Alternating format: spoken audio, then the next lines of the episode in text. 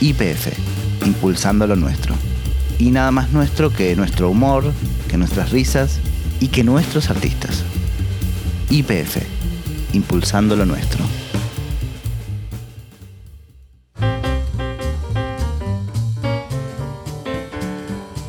Bueno, eh, hola, ¿qué tal a todos los oyentes y las oyentas de, de comedia? Bueno, este es un capítulo bastante especial porque, bueno, hace mucho tiempo que siempre hablamos de Franchella, de que va a estar en el podcast y, y bueno, la verdad que estoy muy agradecido por porque nos escuchen siempre. Nunca hablo para ustedes, pero me, me parecía que era un lindo momento. Se larguita la presentación. Uf.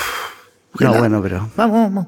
No, ya, ya viene, digo yo, pero No, no sí, ve- ya, ya arrancamos. sí, sí, por favor, Adrián, muy amable.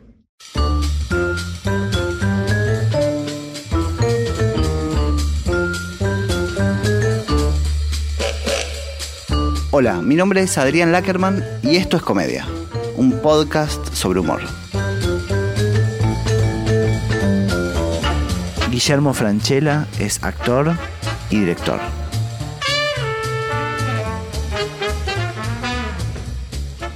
Hace poquito charlé con Peto, Menajem, y me dijo que vos como director lo marcaste muchísimo, que le decías medio segundo más de pausa y podés convertir una risa en una carcajada.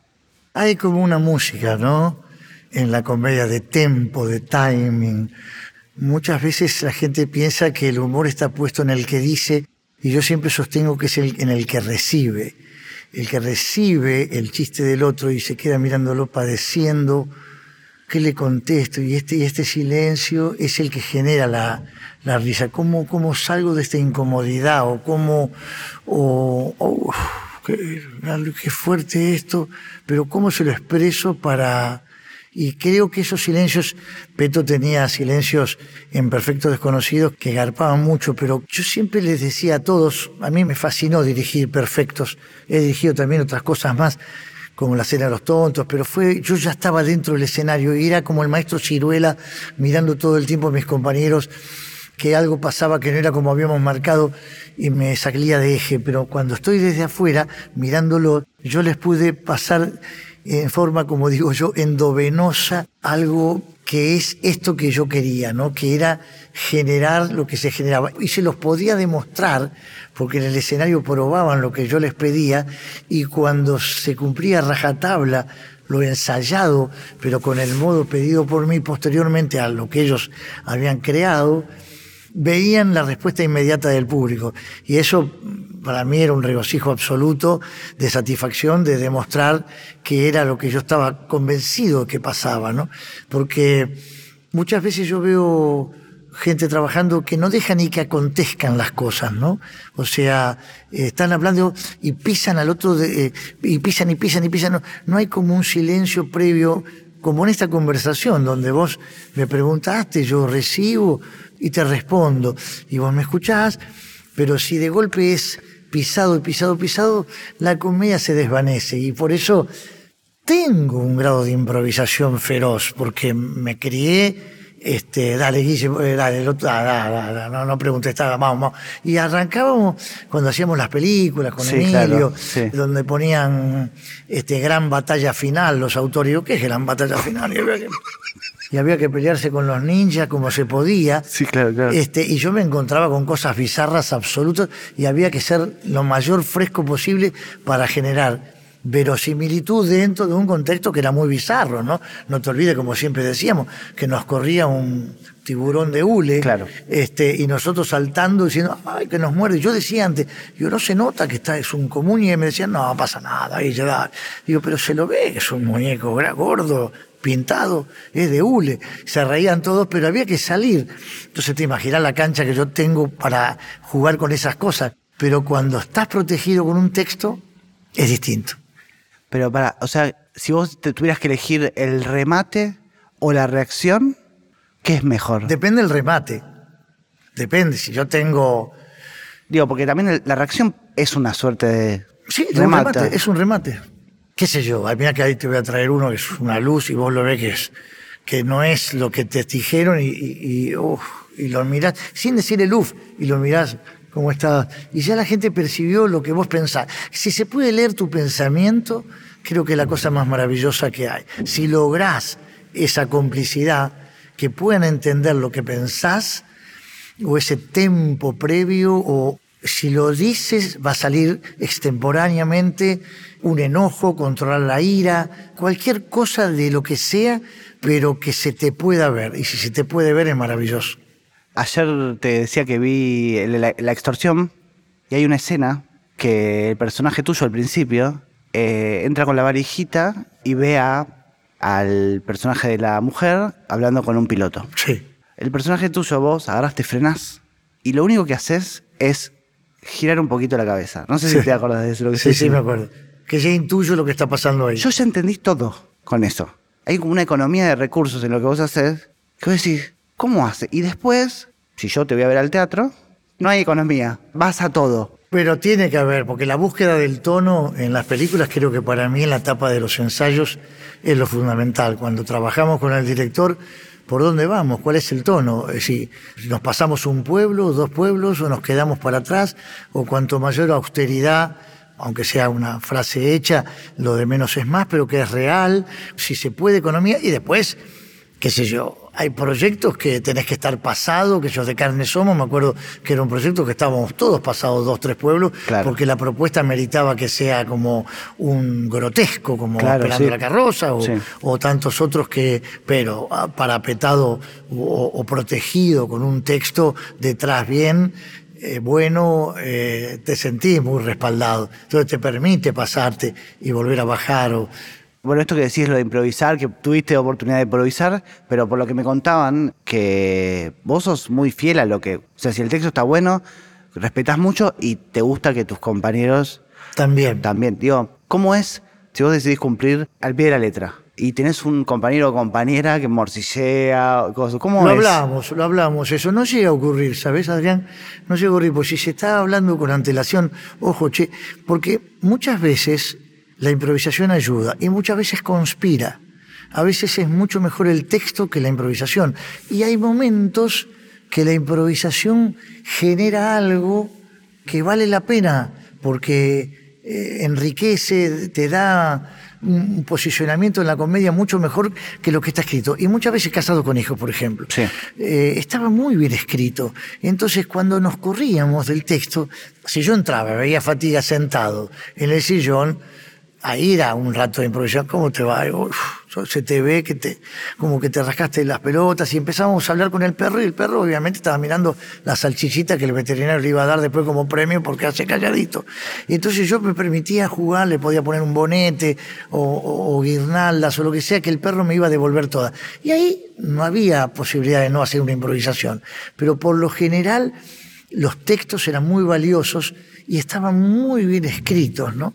entonces también había una, una búsqueda, había un espíritu que casado con hijos era muy inteligente, ¿no? Es decir, este, qué sé yo, a la pasada en el teatro lo hablábamos. Había un momento que, que Dardo toca el timbre con la esposa, y yo abro la puerta y él me mira, porque estamos enfrentados, estamos enojados, y me dice, ¿pasamos? Estaba en el, borde de la puerta, ¿no? Y entonces yo la miro a muy, yo, yo creo que sí, si fuera tu madre tendríamos que abrir la doble puerta, pero pasan o no. Y él me dijo, pasamos, si pueden pasar. Y ese tipo de humor es como que deben ser dichos de ese... Yo, yo creo que sí, si fuera tu madre, por ser obesa, hay que abrir la doble hoja, pero pasan. Sí, dice Moria. No estoy diciendo si podemos pasar, ay, por favor, como que no te entendí. Y digo, y ahí está el chiste en sí, que el que lo recibe, lo recibe, el que no, no, pero está como construido muy bien. Entonces, si ahí aderezás la frase con otra improvisación, no sirve. Claro. Y mm, esto también pasa porque vos actuás muy en serio, siempre. Aunque sea una comedia, cosa, actúas en serio. Una tragedia lo vivo todo, claro. Claro. O sea, yo venía pensando que Pepe Argento, perfectamente, podría estar dentro de uno de los fragmentos de Los Monstruos, de los monstruos de Toniasi y Gassman. Digo, lo, pienso en esto, en que son actores actuando en serio, algo que después nosotros vemos en una comedia. O sea, hay que tomárselo en serio. Todo es en serio. Todo tiene que ser de ese modo. No se lo puede tomar con liviandad, porque se te ven los piolines, se te ven, la gente lo percibe. Si, si estás un poco exterior o decís el texto de un modo, como digo yo, actor con letra sabida se siente muy seguro y va. Pero, por ejemplo, cuando dirigí Perfectos, yo lo hablaba con ellos. Tenía un grupete muy talentoso, Portalupi, Heredia, La Cherry, Mercedes Funes, Peto, Magela, todos muy talentosos. Entonces, con un desarrollo de ensayos intenso, con letras sabidas, ellos en dos, tres semanas pueden estrenar, porque tienen tanto oficio y tanta cancha, pero justamente tratábamos de encontrar una vuelta a que no ocurra eso, sino que sean una cofradía masculina, una cofradía femenina, que se pueda generar ese vínculo. Uno de los mejores halagos que me hicieron fue cuando Paolo Genovese, el autor y director de Perfectos Desconocidos, Perfectos Conosciuto, vino a ver la obra en la Semana de Cine Italiano, acá vino a ver la obra al Metropolitan, que fue la primera vez que su película estaba convertida en una obra de teatro. Yo la adapté toda, porque había muchas cosas para, ¿Te acordás lo que era el déjà vu? eso era muy difícil de contar. Porque siempre vos en cine estás protegido con un plano corto, una fuga, algo estás protegido, mientras que en el teatro es sin red. Y a ver cómo le había encontrado la vuelta. Y cuando lo ve, estaba fascinado y me dijo, qué bien que lograste esta vuelta de rosca. Ahora, ¿este grupo son amigos de toda la vida o no? Digo, no, no, son... O sea, se había generado un vínculo tan auténtico, tan verdadero, que fue producto del trabajo, del ensayo. Y eran verdaderamente siete amigos, ¿no? Y eso fue ensayo puro, el tono y todo lo que hablamos. Y ese, vos decís siempre también que está bueno escuchar al otro. Sí, claro. ¿Cómo sería eso para explicarle a alguien que no actúa, digamos? Pero es como, recibir lo que está diciendo como si fuera la primera vez que lo está escuchando, ¿sería? Eh, si hablas teatralmente, sí, claro, claro. Pero también en cine, también en televisión. O sea, por ejemplo, si vos tenés un texto y vos sabes tu parlamento, que cuando vos decís comedor, yo tengo que darte la respuesta. Entonces yo estoy tan mimetizado que cuando escucho comedor, taca, taca, taca, taca, te respondí. Pero si de verdad yo escucho tu frase para llegar a la palabra comedor, y cuando mamá eh, estaba bien paradita hasta que en un momento se desmayó en pleno comedor. Si yo realmente te escucho todo ese parlamento, sin duda que le voy a dar una solidez interpretativa diferente. Pero bueno, nada, es, son mecanismos. Hay gente, hay actores también en el mundo, ¿eh? Que están apoyados en, el texto escrito tienen cartelitos por todos lados puestos y mientras actúan van leyendo y tienen una naturalidad absoluta y van leyendo lo que dicen. Si cada uno tiene una técnica y puede ser verosímil también con la propia. Yo intento serlo con la mía. Claro. Empecé a repasar. Burman, Trapero, Ana Katz, Cuarón, Campanella, Armando fuera de lo importante de tenerte vos en, una película de ellos y lo que puede surgir popularmente, de que vaya mucha gente al cine, de hecho sos el actor más taquillero de la historia del cine argentino, dentro de las 20 primeras hay 5 tuyas. Hay algo de ellos que, supongo yo, eh, que saben que para hacer esas películas que son serias, entre comillas, dramáticas, algunas o policiales, digo, que vos vengas de la comedia, ¿no le da un plus de timing mi teoría es que el actor que pasa de comedia a ser de comedia es mejor. Yo no sé si es mejor, pero que tiene una, una ductilidad diferente. Este, tal vez actores que siempre han transitado el drama, cuando lo lleven a una comedia es una sorpresa terrible. Leslie Nielsen es el actor de La pistola desnuda. Bueno, venía de unos dramas terribles. Claro. Este, de golpe descubrieron una beta cómica y decir, ¿y este hombre qué pasó? Bueno, Emilio empezó haciendo el conservatorio. También. Pero yo creo mucho en eso, en la comedia, en la ductilidad para llevar a, cabo un drama. También es muy importante el vínculo con el dire, ¿no? ¿Qué te pide? ¿Qué quiere? ¿Por dónde va? Y después vos le das y él está en él en comprar o no. Yo, lo que me ha gustado de todos los que has nombrado, y se suman los este, Alejandro Massi, o los Gastón Duplati y Mariano Con, o los Winograd, este, o Marcos Carnevale, se juntan un montón más que he trabajado prácticamente con todos, este, y cada uno, al ser heterogéneos entre sí, cada uno tenía su propio modo de contar, de decir, de pedir. Y a mí me fue muy útil. Yo soy como muy esponja, ¿no? Si compro algo de lo que me dicen, si no compro, intento plasmar lo que me han pedido. Y también intento de mi parte volcar algo a ver si ellos les gusta que vaya por ahí o no y si me levantan el pulgar yo ya sé en el color que tengo que estar, ¿no? Y a mí me eso me apasiona, esa búsqueda. Claro. Y cuando probás puede pasar que pruebes cosas humorísticas también, que digas un poquito para acá, si lo da el personaje, digo. Sí, sí da capaz que sin intentar buscar el humor, pero que hay veces, yo con Armandito me acuerdo que, que hablábamos mucho de lo difícil que era Animal, pero había cosas que nos hacían sonreír, este hombre desesperado frente a esos dos marginales. O me ha pasado en algunas películas donde no tenía que ver el humor y estaba intrínseco en algún pasaje algo, pero no buscado. Ah, y otra cosa, esto me lo dijo Axel Kuchevaski, que hablé con él, me decía que vos todo el tiempo estás pensando en el público. Y me pareció espectacular. Primero que sos muy obsesivo en el set, que estás atento a todo, eso lo sabía, pero que, que estés pensando siempre en cómo lo va a recibir el público, la fecha de una película, cuándo se estrena, cómo se promociona, como la mirada global. Digo, yo imagino que es de gimnasia, de años de laburo también, pero ¿qué significa eso de estar pensando en el público todo el tiempo?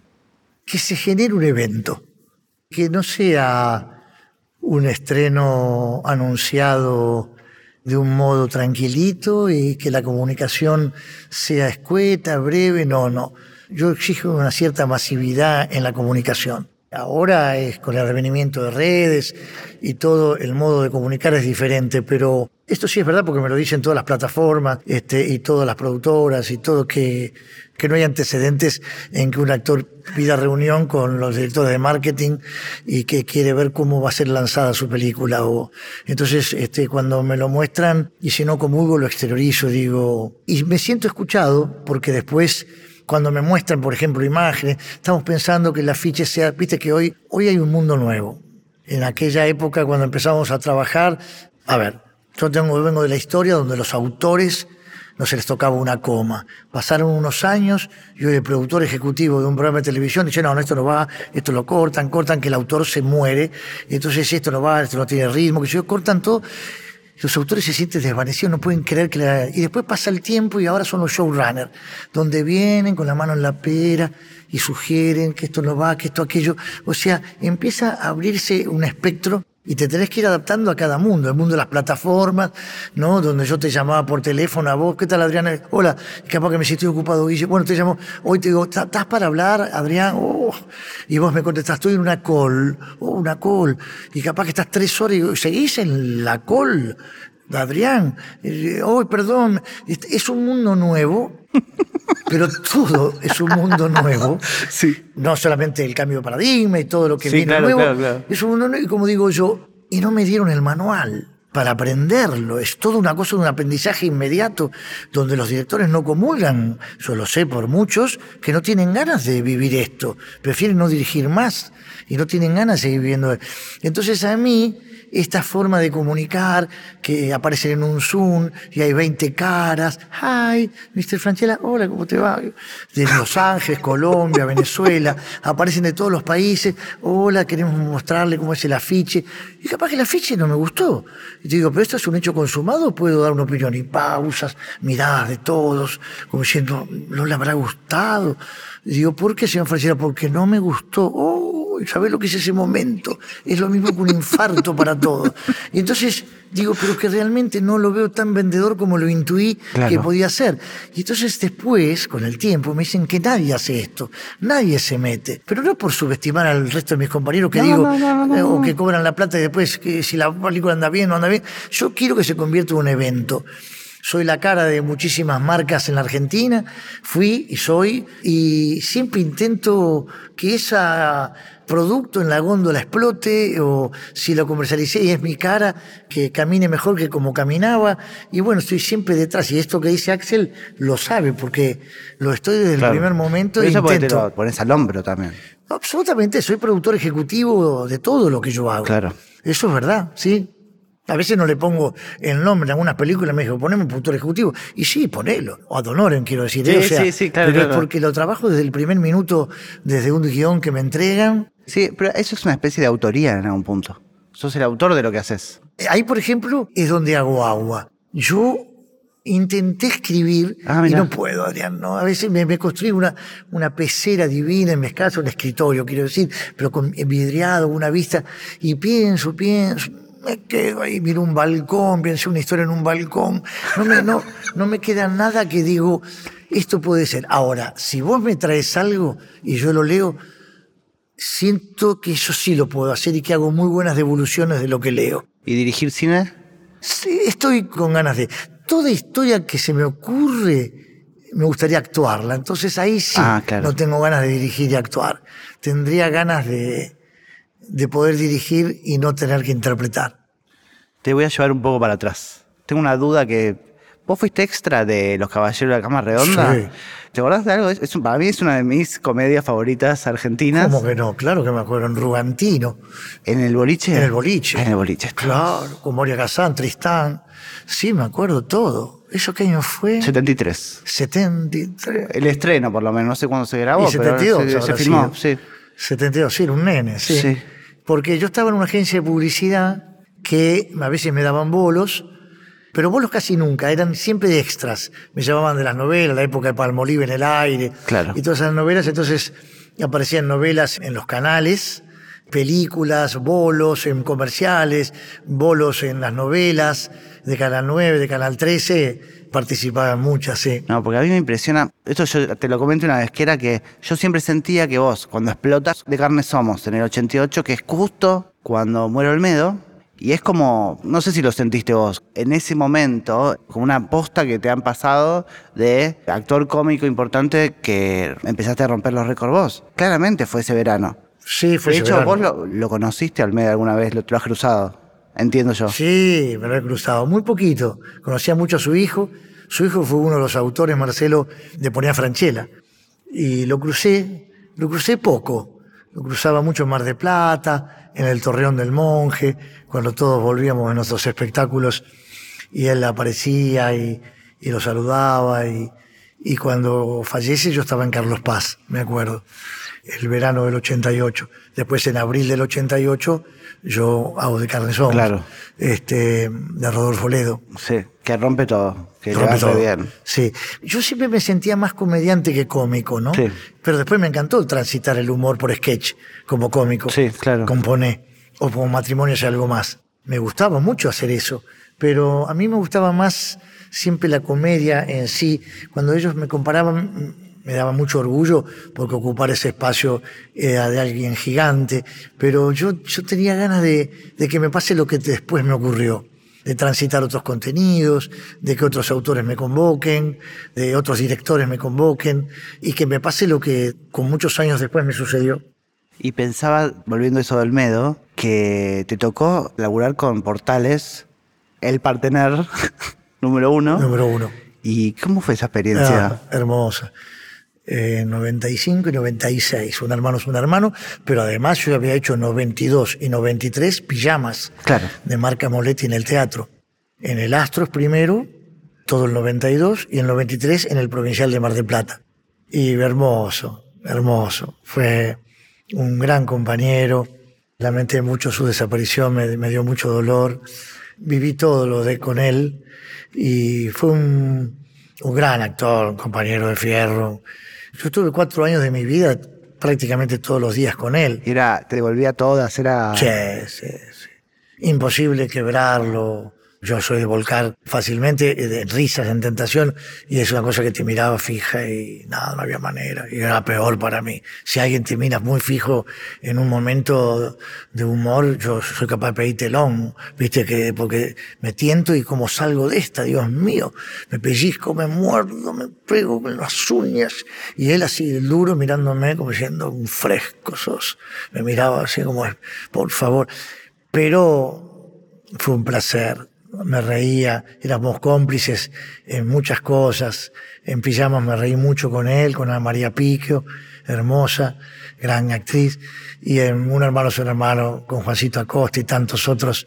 Fue un ciclo muy, muy lindo de Telefe. Yo trabajé con todos y todo fue La cada uno sí. una experiencia hermosa. No, yo pensaba en las duplas y pensaba, bueno, en Emilio obviamente, que no fueron tantas tampoco con Emilio, no, parece más, que fue más tiempo. No, no con fue Emilio tan- fueron dos Exterminator, Dos reunieron, Vaneros dos, en la Playa Loca, sí, y trabajé en la Brigada Explosiva. en la brigada explosiva. Pero, Pero no eras eh, No, dupla, él estaba no. en el grupo de la brigada, vos eras el... Yo era muy amigo de él después. Me hice muy amigo. Y hicimos algunos sketches con Susana. Él vino casado con hijos. Un lindo vínculo. Bueno, él tenía esto que yo te lo comenté la vez pasada, que tenía la, la gracia esta que te tiraba lo del tema del prestigio. Y yo venía pensando en eso, que también él empezó haciendo una carrera seria, después fue, o sea, hizo la inversa. Hizo el inverso, sí. Hizo la inversa. Y cuando aparece siempre Emilio en estas charlas, aparecen anécdotas siempre. Siempre. ¿Ha hecho maldad? ¿Te ha hecho alguna maldad? ¿Te acordás de alguna cosa? Siempre, porque él era muy de- era muy pícaro, muy pícaro. Generalmente nosotros, cuando te ponen los micrófonos, por lo general, los sonidistas, cuando termina la toma, sacan, cortan. Pero hay algunos que son un poquito indiscretos y se quedan escuchando eh, los diálogos. Y Emilio y yo lo percibimos. Hasta allá a lo lejos, pero lo vemos que hace cosas, pero está acá. Entonces él arranca y me hace gesto como si lo está escuchando. ¿Y cómo te fue anoche, Emilio? Bueno, mira, llegué y entonces me hacía toda una historia, cualquier cosa, pero de las más bizarras posibles, más duras posibles. Pero le hiciste eso, sí, sí. Y bueno, no, no, no me quedó otra porque, pero decía cosas muy comprometedoras que vos lo veías que el tipo... Pero tipo se- crímenes, algo así Sí, terrible. sí, de asesinato o de o una violación o cualquier cosa espantosa, espantosa. Que vos te quedabas así mirando y no podías creer lo que, lo que pasaba. No podías creer lo que. Y vos veías que el autor estaba muerto en vida, el sonidista, hasta que después le decíamos, estás escuchando, ¿no? Y se reía y ya quedaba como una complicidad de "Os, desconectamos porque estamos charlando. Y bueno, y a mí me hizo mil. Una, me acuerdo en el muelle en Mar de Plata, que nos tenemos que tirar porque parecía el tiburón. Digo, hace frío, bueno, capaz que firmamos en julio.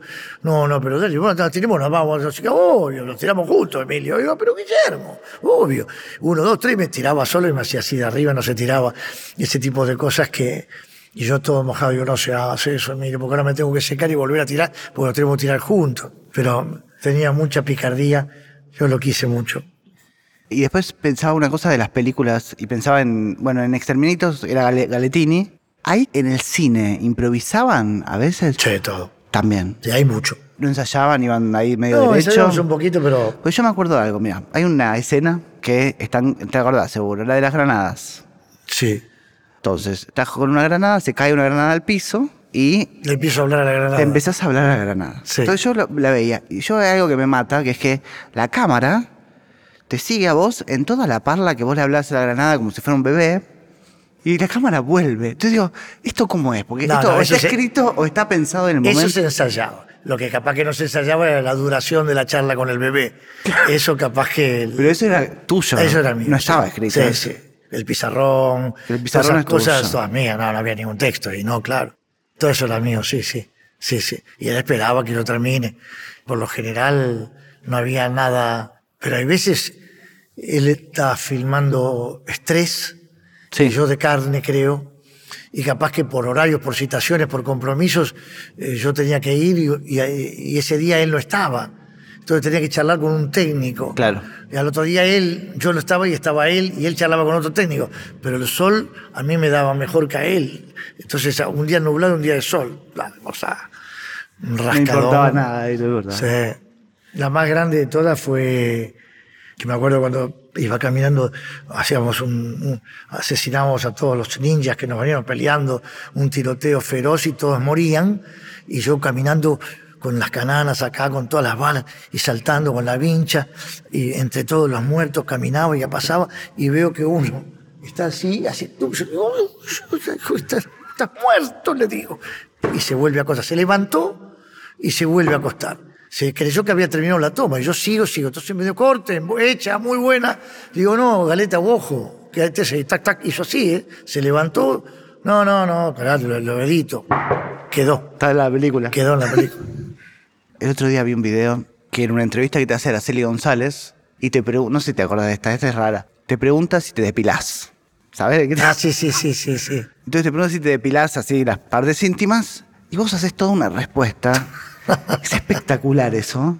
Y ¿sabes lo que me llama la atención a mí también? Que no... Es graciosísimo todo lo que contás sobre la depilación masculina y no decís nunca la palabra. La palabra. Y empecé a revisar, para, me fui para atrás. Sí puedes tirar un boludo, pelotudo, algo así. Pero palabras así como más explícitas. Sí, o de mal gusto, o, o, Nunca o grosera. No, no. De hecho, a comerla Sí. es un backstage. Sí, sí, absolutamente.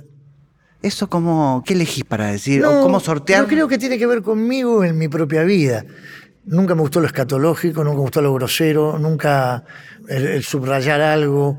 Eh, siempre hasta en mi propia vida. Y por ende no me causan gracia ese humor.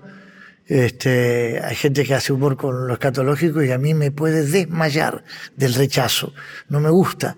Mientras que otros te tiran al piso a carcajada. Y bueno, es depende. A mí ese tipo de humor nunca me gustó y, y tampoco el grosero. Este, hay gente que hasta sabe putear más que otros, que, que pueden putear de una manera. Pero a mí no, eso no me Bueno, gustó. vos hiciste una película con Corona. Sí, claro. Era. Paraíso Relax. Sí, señor. Paraíso Relax. Digo, al Impresionante. principio era así. Todo era así. Sí. Era así esa época. Era la búsqueda del mango, la búsqueda del laburo, la búsqueda de la continuidad. Sí. Es espectacular la carrera tuya porque has hecho cosas increíbles, digamos, de... Digo, todo eso que hiciste para mí es lo que te llevó a donde estás, ¿no? Es lindo. Y sí, para mí cada etapa fue muy, muy importante y placentera. Cada etapa. Reconozco que en la época de jovencito estaba con ganas de vivir de, de la profesión y no era tan fácil, nunca es fácil. Entonces agarraba cosas que a mí también hoy, hoy Claro, no obvio. hubieran, digo, ¿por qué lo hice, no? Pero también todo cambió.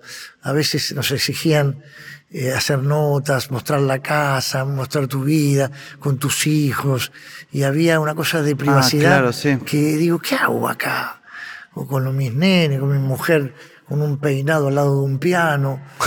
Y digo, ¿qué, era? Es Ivana Trump. y yo, Claro, y yo claro. al lado sentado sonriéndome los nenes así, digo, ¿por qué me exponía de esta manera? Era una Yo- forma de- Era, de era comunicaban, eh, Telefe pedía eso, y gente, y caras, y todos, y, y todos encolumnados en hacer eso, y yo, hoy por hoy, todos, capaz que otros no lo hacían, pero yo lo hice, y hoy por hoy digo, ¿por qué lo hacía? Tampoco era tan grave, pero hoy siento que me tendrías que matar para hacer eso, ¿entendés? Guille, Coco Silly, que también estuvo acá, le surgió una charla sobre las anécdotas y me dijo que vos sos el mejor contando anécdotas y me decía, tal vez no tanto la historia, pero la forma. Yo te puedo preguntar cómo se cuenta una anécdota. Pero vos sabés que esto creo, Adrián, que lo descubro con mis amigos en la vida, ¿no? Siempre me gustó aderezar la anécdota, ¿no?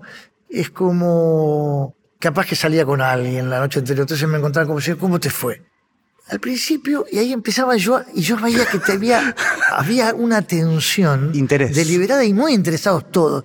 Y en un momento cuando los veía que los tenía en un puño, a mis propios amigos, Claro. Ah, era como, me movía como pez en el agua, me, me daba una felicidad gigantesca ver las risas de ellos y he visto amigos en el suelo, literal, que se caían porque yo exacerbaba la anécdota. Nunca mintiendo lo que me había pasado, pero sí todo lo previo, eh, que podía decir todo lo que me había pasado. Y ahí empecé a descubrir que había en mí algo que, que estaba bueno. Muchos me dicen, ¿por qué no existe un stand-up? No lo podría hacer nunca en la vida. Yo, esto, yo te cuento anécdota a vos, yo sí, ahora si la cuento así, solo, con tipos así, mirándome, no, no sé si podría. Ahora, si tengo un interlocutor eh, que me pregunta, ¿cómo te fue anoche? Me fue bien, Adrián, pero ella, y empiezo a contarte algo, y empiezo a contarte algo Claro, que te va a claro, generar en claro. vos seguro de risa por el modo de contar. Totalmente. Y eso a mí me, me dio mucha seguridad cuando lo, Es que a mí me fascinó algo. El otro día escuché una anécdota tuya que fuiste a Nueva York con tu hermano y tenían fiebre. Y si yo la cuento, la escribo en un papel de lo que pasó, y bueno, son dos hermanos que están en Estados Los Unidos, dos con los fiebre. dos con fiebre. Punto. Yo la escuché contada por vos eso y que yo casi me muero. ¿Entendés? Digo, ¿cómo puede ser? Porque eh, empecé a pensar en eso, en como tiene que ver con la forma, tiene que ver con como que vos exteriorizás el pensamiento. Entonces vos me decís eh, lo que pensás. Entonces yo digo, ¿cómo puede ser que, no sé, que, viste que es Sí, sí, espectacular sí. eso? Es muy lindo. Pero eso sí me, como es algo muy propio mío y no es nada adquirido, Claro. es algo innato. En El Encargado, la serie de Connie Pratt, hay una escena que es cuando el encargado barre, que está casi corrida de la. ¿Te asusta de la los demás cuando pasan? Sí. Sí. ¿Esa es tuya? No, esto yo lo he visto en gente que lo hacía cuando yo era pibe este, y veía que alguien lo hacía desde el auto y me, me divertía mucho, pero esto... Pero, espera, expliquémoslo porque es el encargado barriendo, pasa alguien y le pega un susto. un grito gutural y se vuelve a seguir barriendo, pues es, es imposible que él haya gritado. ¿De dónde vino ese grito? Y ver lo que provoca en la gente, una abuela, una nenita, este, la mucama. Muy gracioso. Es muy gracioso, sí. Pero fue de libro, ¿eh? Ah, ok.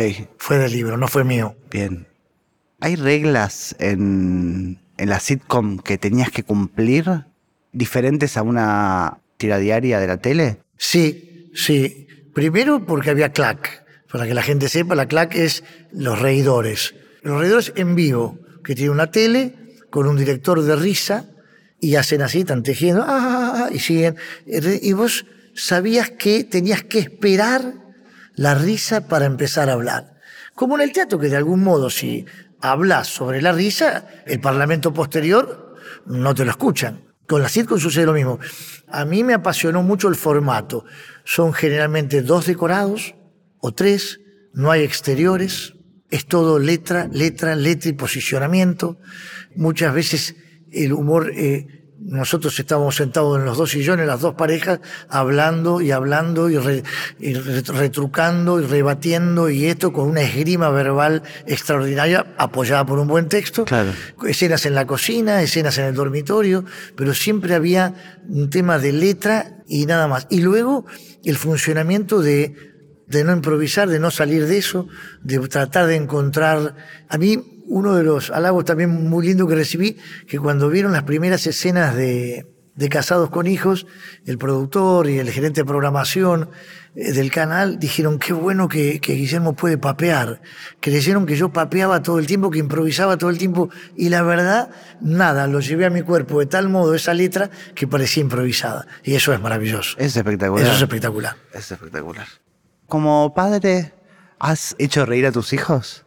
No sé, me dio curiosidad de preguntarte si has sido un padre divertido. Yo, creo que fui un padre muy divertido. Creo que sí. Hoy al tiempo ya mucha bola no me dan y es muy difícil.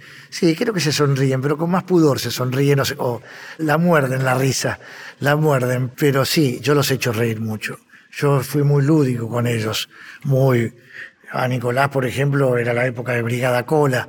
Entonces, este, yo llegaba él tenía dos años y medio y la madre me decía, está en el comedor, escondido, y esperando que entres, este, y entonces este, era, la- era como la brigada, la- los Ah, tiros. Claro, claro. Y entonces yo apagaba las luces a propósito, ¿quién anda ahí? Y silencio del otro lado. Era chiquitita, en vez de decirme yo, decía, To. ¿Quién es To? Tito. Por Nico. Tito Tetela, me decía por Francachela. Y entonces estaba vestido de brigacop. Esas cosas, ¿te acordás? que Sí, sí, el, el Robocop todo que con, con teníamos. ese cartón plateado, bueno, esa, y me moría y yo se la hacía larga, hacía como, como, como cuerpo a tierra para pelearme, pero todo era voces en off y podíamos estar media hora hasta que lo agarraba y carcajeaba. Y con Yoshi también tuve otras historias, ella era amante de, de los programas de Cris Morena, y entonces yo eh, la veía que quería actuar y, y a veces no sabía ni leer, pobrecita, todavía cómo iba a tener un texto para poder actuar, pero también pasábamos con ella como si fuera escenas, yo me divertí mucho con los dos, y hasta grandes, hasta grandes, por su manera de hablar, de ser, y hoy me hacen reír ellos mucho, porque tienen un modo, la ira de ellos es parecida a la mía. Y los enojos de ellos también. Ah, claro. Entonces cuando me encaran y hay una pelea, y pelea, hay una discusión por ende, cualquier cosa, que sé yo, y los veo, que se- no que se le infla la nariz, pero hay algo de vehemencia que tienen que me hacen, o yo con ellos que no puedo, me, me pueden, me hacen carcajear. Y hacer humor en. No hacer humor, sino tratar de. En, en las conversaciones más que nada, fuera del país. Yo he escuchado muchas veces que cuentan que no nos agarran los chistes muchas veces en Estados Unidos o en Y algunos se lugares. quedan afuera, sí. Se quedan como nos quedamos afuera de su propio humor. Se ríen de otras cosas, Adrián, son distintos, como también nosotros, ¿no? Sí. Siempre lo digo, yo, yo te hago un gesto y vos me interpretás qué quiere decir ese gesto al segundo. Y ellos te preguntan ¿Qué te pasa en los ojos, por ejemplo? ¿Por qué hiciste eso? Que eh, son, tienen un humor, no, no, sé si es raro, es el humor de cada uno. Yo a veces he visto que han dicho algo y carcajean de tal modo que se pegan entre ellos. Y yo, y yo pido, ¿qué fue lo que pasó? Y cuando me cuentan el chiste, digo, wow, de eso, pero carcajeándose así, golpeándose, sos fatal, sos algo. Y vos decís, mira cómo se han reído con esto. Y bueno, cada uno tiene su idiosincrasia o su modo de decir y, y de ser y les despierta el humor de otro modo que a nosotros, ¿no? Aparte nosotros a veces atravesamos momentos tan difíciles de nuestro país y sacar una sonrisa a un argentino es una tarea titánica, ¿no? Siempre lo sostengo, eso yo. Bueno, como la frase de Fidel Castro, ¿no? Ah, hermosa. Es muy linda. Tú significas lo que hace feliz un pueblo, tú haces feliz a mi pueblo. Este, maravilloso. ¿Para qué sirve el humor? Yo creo que atenúa, aunque sea por un rato, un mal momento, una pálida, es un masajito al alma, ¿no? Un, una bocanadita de oxígeno, una cosita. Yo siento que es terapéutico, por donde sea. Cuando ves carcajear, vos, por ejemplo, yo no tengo redes, pero mentirosas sí las tengo. Claro. Tengo para Sin tu mirar nombre. con nombre de fantasía, para seguir a gente que me gusta seguir o para reírme cuando veo reels y me río y yo esto un rato largo. Y yo cuando me veo carcajear, porque a veces me hacen reír fuerte, y es tan lindo ese momento, yo creo que es sanador. De eso se trata el humor. Esto fue Comedia, un podcast sobre humor. Si querés colaborar con Comedia, entra a adrianlackerman.com y hace tu aporte desde Argentina o desde el exterior. Grabación y sonido, Juan Pablo Ferreiro, arroba audiocaster. Diseño e ilustración, Guillermo Mesa. Hasta el próximo episodio.